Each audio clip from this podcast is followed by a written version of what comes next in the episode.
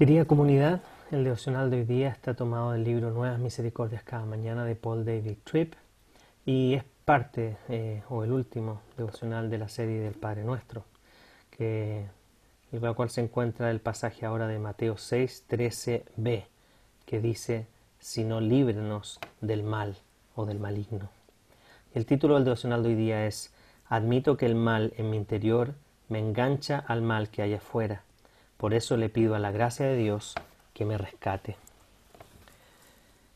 Si Pedrito empuja a Susana, causando que ella caiga y se golpee la cabeza, y tú vienes y le preguntas a Pedrito por qué lo hizo, no te contará sobre él, te dirá lo que Susana hizo o no hizo. Pero no te dirá, tengo pecado en mi corazón y eso hace que sea egoísta. Así que la empujé porque estaba en mi camino. Por favor, ora por mi mamá. No te dirá eso, porque aunque Pedrito solo tiene cinco años, ya ha cedido ante la herejía de que su mayor problema es en la vida se encuentra fuera de él, no adentro. Pedrito quiere creer que sus mayores peligros están allá afuera. Tal como Pedrito, todos nosotros somos ingeniosos para explicar nuestra mala conducta, culpando así a nuestras situaciones, lugares, eventos o personas en nuestro entorno. Nos esforzamos arduamente para convencernos de que el problema no está en nosotros y nos desligamos diciendo, es que ella no me entiende, estaba muy ocupado, no me sentía bien, así es mi personalidad. Perdón, lo, lo olvidé. No te oí. Él me dijo que lo hiciera. No tienes idea, idea lo difícil que es esa persona. Me faltó tiempo. Lo siento, tenía una agenda complicada. Todos somos buenos para persuadir a nuestra cabeza de que lo que Dios dice que es malo no es tan malo. Después de todo, no es tan malo. Es lo que pensamos. O que nuestras palabras y conducta nos dicen más sobre nuestro entorno que sobre nosotros mismos.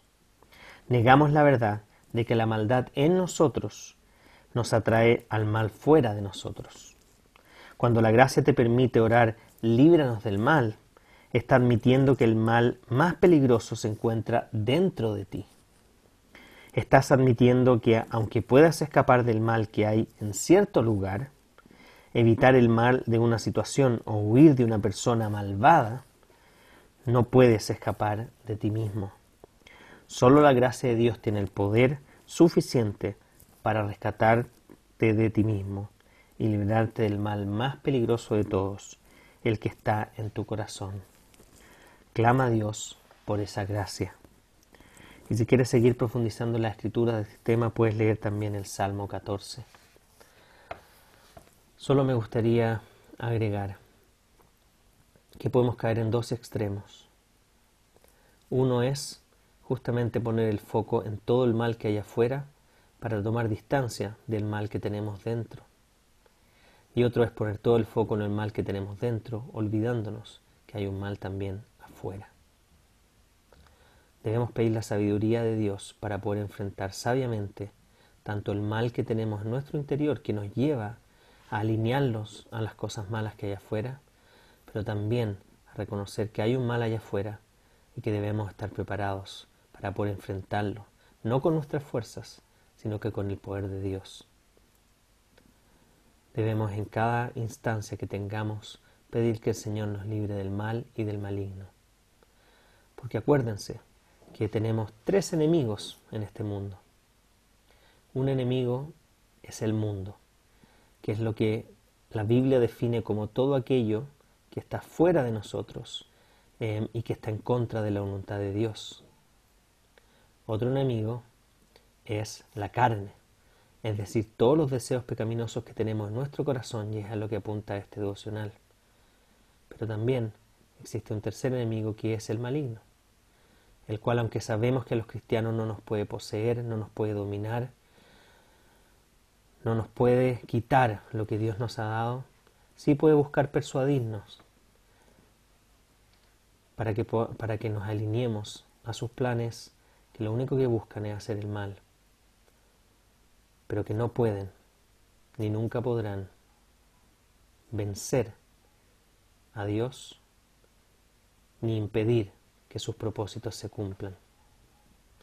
Ahora sí podrá quitarnos el gozo, quitarnos la paz y muchas veces eh, dejar que nuestro corazón viva en ansiedad y en preocupaciones.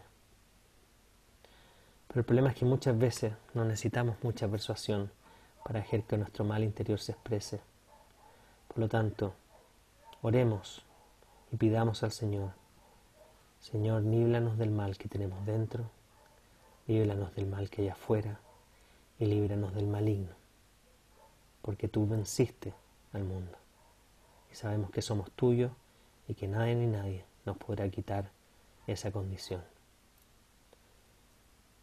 Que la gracia de Jesús los acompañe en el día de hoy y en el fin de semana.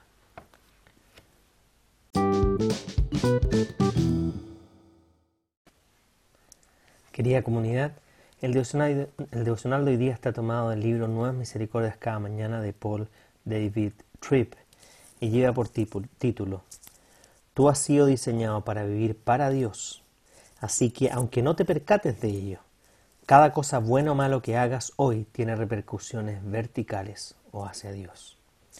Hablando del mundo físico, tú has sido diseñado para respirar. Lo haces constantemente aunque no estés consciente de ello todo el tiempo.